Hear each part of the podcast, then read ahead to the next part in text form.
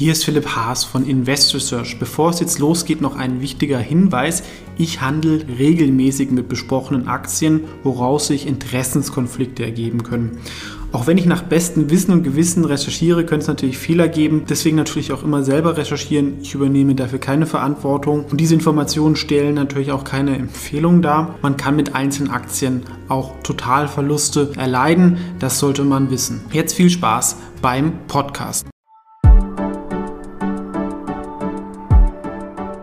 Hallo, ist Philipp Haas von InvestorSearch TV. In diesem Video geht es wieder um eine speziellere Aktie. Ich mache so ein Video dann eher primär für mich oder vielleicht um in ein paar Jahren mal zu sagen, ich habe es damals schon erkannt.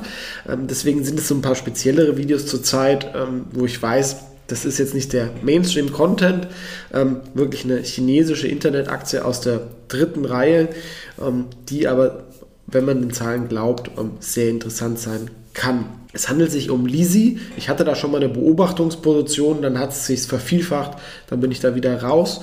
Jetzt bin ich da wieder reingegangen. Also auch nochmal der Hinweis wegen Interessenskonflikten. Ich bin hier investiert und deswegen sollte man sich immer seine eigene Meinung bilden und das hier alles immer mit Vorsicht genießen. Was ist Lizzy? Das ist ein führendes, audiofokussiertes Social Netzwerk.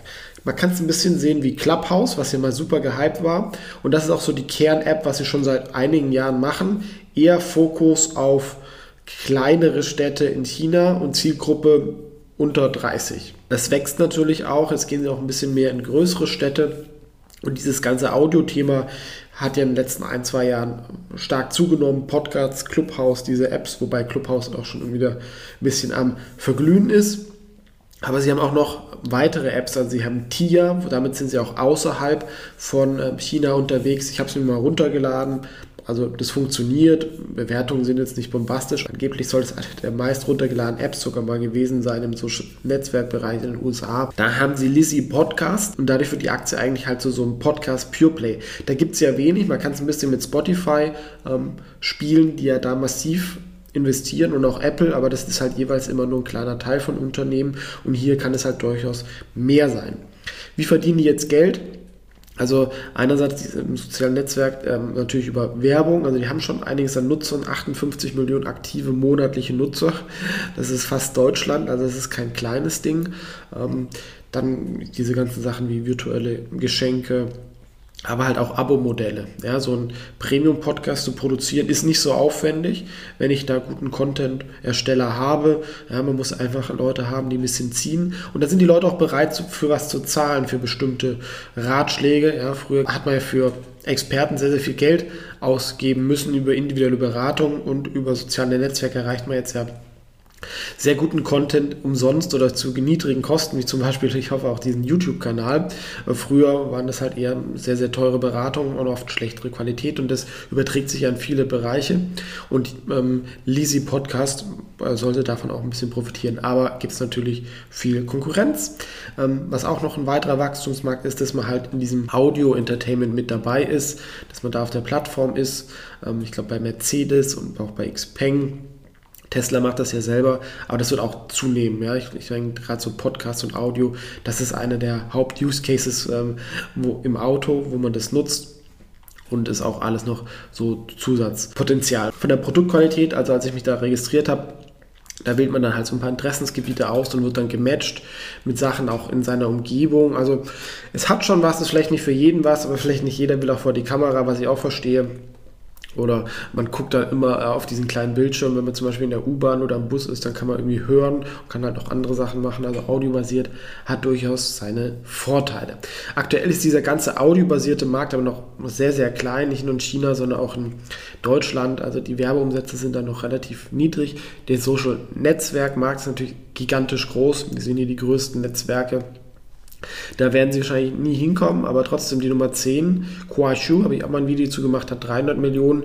Wenn diese 50 Millionen stimmen, sind sie da vielleicht auf Platz 30 oder 40. Also ähm, durchaus einigermaßen relevant. Konkurrenten könnte man das angesprochene Spotify sehen. Auch Yalla ist auch so ein ähm, Netzwerk, so in den Emerging Markets die, mit Audiofunktion, was aber ungefähr Faktor 10 teurer ist. Ähm, vielleicht auch noch ähm, gut im Hinterkopf zu behalten. Und insgesamt ist der Wettbewerb natürlich sehr intensiv. Da kann man sehr, sehr schnell Werte schaffen, aber auch verlieren, weil halt auch die Interessen da sehr schnell ändern sich können.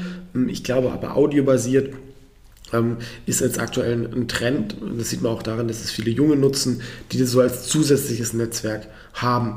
Und ähm, da liegt sich ein gewisses Potenzial. Von der Kultur, was mir auch gefällt, ist, es ist ein gründergeführtes Unternehmen von jemandem, der schon davor auch was gegründet hat, was jetzt nicht super erfolgreich war, aber auch, glaube ich, auch kein Failure. Das Team hat davor schon mal zusammengearbeitet und die sind auch schon fast zehn Jahre dran. Also 2013 hat so die erste Version äh, gelauncht und wir sehen hier diese verschiedenen Sachen, sind jetzt noch nicht lange an der Börse und das ist halt auch so eine kleine Aktie, die geht dann ein bisschen unter. Aber was ich gut finde, ist halt immer neue Produkte gelauncht haben. Dieses TIA, dieses äh, Lise Podcast und ähm, das ist, glaube ich, halt alles noch nicht so im ähm, Kurs enthalten. Auch dieses Content Matching. Also sie sind auf jeden Fall umtriebig und die Plattform, ähm, sage ich mal, ähm, funktioniert als Produkt. Und das Thema Audio ist halt auch gerade relativ heiß. Ähm, ja, das ist so das, das Thema von, von den Soft-Faktoren, dass ich eigentlich die langfristige Strategie ähm, da gut finde, dass man versucht, sich da auch zu diversifizieren, geografisch und produktseitig. Vom Wachstum hier, vom Umsatz wächst stark, aber jetzt auch nicht bombastisch. Ja. In drei Jahren hat sich immerhin verdreifacht. Da gibt es natürlich Sachen, die nochmal schneller wachsen, weil es natürlich nicht ganz so viral schnell hochgeht. Es ist halt natürlich auch immer die Frage, wie man es dann skaliert. Aber was ich jetzt wirklich halt interessant finde, dass sie im letzten Quartal zum ersten Mal auf einer Non-Gap-Basis profitabel waren. Also das nächste Jahr sollte schwarze Zahlen geschrieben werden. Und sie machen ja schon einiges an Umsatz. Ja. Im 2020 müssten es dann, wenn man so unrecht, um die 200 Millionen äh, Dollar sein, könnte dann so 250 in 21 sein. Und aktuell 1% Nettomarge, das ist natürlich nicht das Ende.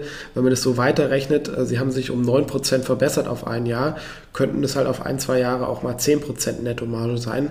Dann wäre man bei 20, 30 Millionen Gewinn. Und sie haben auch nochmal 20, 30 Millionen oder ein bisschen mehr Netto-Cash. Und wenn man das ähm, dann zusammenrechnet, kommt man auf ein einstelliges KGV, was aber auch noch nicht so im Bloomberg auftaucht, was diese Schätzung nicht gibt. Ja, ich, das ist einfach mal so eine Schätzung, dass ich das so hochrechne. Wenn die äh, Kostenbasis fix ist ähm, und sie 30 Prozent wachsen, dann können in zwei Jahren die Nettomarge auch ähm, bei 20 Prozent sein. Also das ist jetzt nicht super aggressiv. Und langfristig kann man in diesem Bereich natürlich sehr, sehr viel Geld verdienen. Ist natürlich immer auch eine Frage vom Wettbewerb. Aber ich finde es ganz gut, dass es doch relativ stetig ist und ich mag halt immer, wenn man dann jetzt wirklich jetzt in den schwarzen Zahlen ist bei Netto Cash, dass das Risiko nach unten eigentlich von den Financials überschaubar, aber es kann natürlich sein, wie es auch manchmal passiert in China, dass ein Netzwerk komplett out of favor gibt und das muss man halt wissen, dann wird es halt einfach eng, ähm, aber man hat doch eine gewisse Margin of Safety hier drin. Wir sehen, nach dem Börsengang ist es erst runtergekommen. Und hier, als ich dieses ganze Spotify-Thema, bin ich da irgendwo mal eingestiegen und ehrlich gesagt von dem Anstieg auch äh, ziemlich überrascht Wesen. Das ist halt auch der, sag mal, der Vorteil, wenn man mal so Beobachtungspositionen hat, gerade in einem Bullenmarkt. Aktuell muss man da ein bisschen mehr aufpassen. Aber seitdem kam es auch wieder massiv runter. Ich glaube aber gerade bei so 4 Dollar gibt es eine starke Unterstützung. Ich habe jetzt mal eine erste Position aufgebaut, würde zum Beispiel bei 4 Dollar nachkaufen oder wenn das Momentum dreht. Also ich bin jetzt hier nicht mit einer großen Position dabei, aber ich bin jetzt mal wieder dabei, weil ich es, ähm, wie gesagt, von den Bewertungen her ganz attraktiv finde. Und sowas, das halt nochmal anspringt, kann ja nochmal passieren, vielleicht auch eine Übernahme. Und selbst so ein Shortseller wie Citron kann man natürlich auch sagen, vielleicht war das ein Gepusche, ähm, war hier schon mal bei deutlich höheren Kursen sehr positiv, gerade im Vergleich zu der Bewertung von Yalla. Was das Fazit ist, ist halt eine der wenigen, ähm, sag ich mal, audiobasierten, börsennotierten Pure Plays. Spotify ist ja mehr Musik, die sind ja angewiesen auf die Rechte. Und hier haben, ist ja der Vorteil, dass die User diese ähm, Sachen, sag ich mal, erstellen. Ein Kursumsatzverhältnis von 1 ist, denke ich, sehr günstig und auch eine Marktkapitalisierung von 200 Millionen mit dem Netto-Cash macht die Aktie zu einem Vervielfachungskandidat. Ich sage ja nicht, dass das so kommt, aber wenn man halt drei, vier, fünf solche Aktien oder zehn, da wird sicherlich mal einer dabei sein, der in diesem Bereich da erfolgreich ist, aber diese ganzen China-Risiken bestehen natürlich und gerade konnte es da nicht so einfach. Ne? Aber wenn wir sagen, wir haben 50, 60 Millionen User auf 200 Millionen Market Cap, Da kauft man Nutzer auch wirklich sehr, sehr günstig ein. Plus es ist eine junge Zielgruppe, die natürlich auch noch wächst und für Werbetreibende wertvoller wird.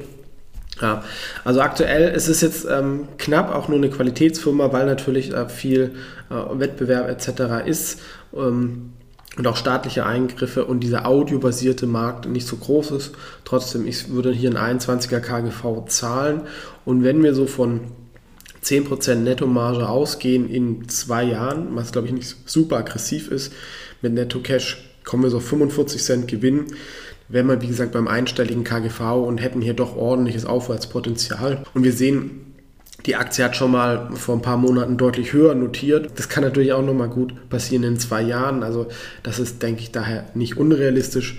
Kann passieren, muss aber nicht. Das war meine Meinung zu Lisi, einem führenden audiobasierten Netzwerk in China.